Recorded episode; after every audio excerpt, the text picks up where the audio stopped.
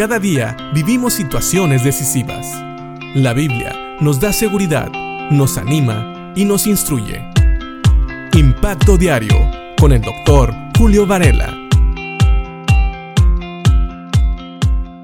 Santiago nos ha ayudado a comparar lo que es la sabiduría del mundo, la sabiduría humana, con la sabiduría divina. Principiamos en el capítulo 3, en el versículo 13, hablando de la sabiduría, donde Santiago dice, si son sabios y entienden los caminos de Dios, y con eso sabemos que está hablando de personas que siguen la voluntad de Dios, que siguen la palabra de Dios. Demuéstrenlo, dice Santiago, viviendo una vida honesta y haciendo buenas acciones con la humildad que proviene de la sabiduría. Entonces aquí vemos que la sabiduría de Dios, porque está hablando de la sabiduría que viene de Dios, es una sabiduría que nos mueve a llevar una vida honesta, nos mueve a hacer buenas acciones y a vivir con humildad, contrario a la sabiduría del mundo que lleva a los hombres a encubrir la verdad con jactancia y mentiras. La jactancia es lo contrario a la humildad.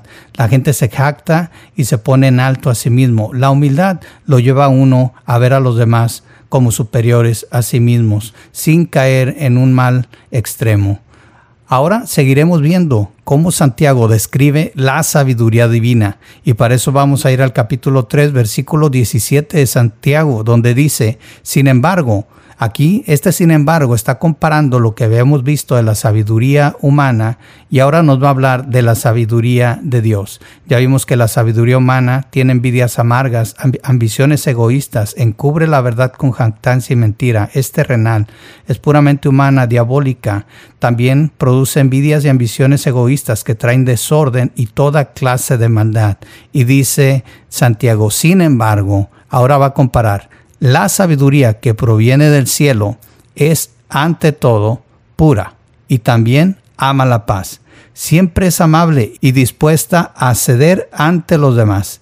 Está llena de compasión y del fruto de buenas acciones. No muestra favoritismos y siempre es sincera. Si nosotros comparamos esta sabiduría, vemos todos los beneficios que trae. Podemos poner juntos el versículo 13 y el versículo 17 que hablan de la sabiduría de Dios, donde nos dice, como ya decíamos, que la sabiduría divina nos lleva a vivir una vida honesta, nos lleva a hacer buenas acciones y a vivir con humildad. Y también nos dice que la sabiduría que viene del cielo, la que viene de Dios, porque recuerden que Santiago habla de que podemos pedir sabiduría a Dios, dice que es ante todo pura, no hay pecado en ella, no hay ambiciones, no hay malos deseos. También ama la paz. Contrario, ¿se acuerdan a lo que vimos que la sabiduría humana traía desorden? En la sabiduría de Dios hay paz. Siempre es amable y dispuesta a ceder ante los demás, todo lo contrario a esas envidias amargas que trae la sabiduría humana y está dispuesta también a producir frutos de buenas acciones, además de que está llena de compasión.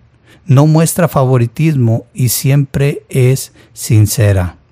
Tú puedes ver que es una sabiduría muy diferente Así que cuando tú llegas a un lugar y ves paz, sientes que es un hogar, por ejemplo, una familia, donde desde que llegas entras a ese hogar y sientes la paz de Dios ahí. Ese es un hogar que está viviendo bajo la dirección de Dios, bajo la sabiduría divina. Esta es una familia que está cumpliendo con la voluntad de Dios. Si ves buena disposición de estos hermanos, a ceder ante los demás, a ser amables y también a amar la paz, son personas que se están guiando por la sabiduría divina. Igualmente en un lugar de trabajo donde tú llegas y hasta se siente como algo nuevo, un lugar limpio, un lugar con orden, un lugar donde la gente trabaja en paz y es productiva, seguramente allí hay alguien que se está moviendo bajo la sabiduría de Dios. Piensa en esto, nosotros tenemos la opción nosotros podemos decidir vivir bajo la sabiduría humana o vivir bajo la sabiduría divina.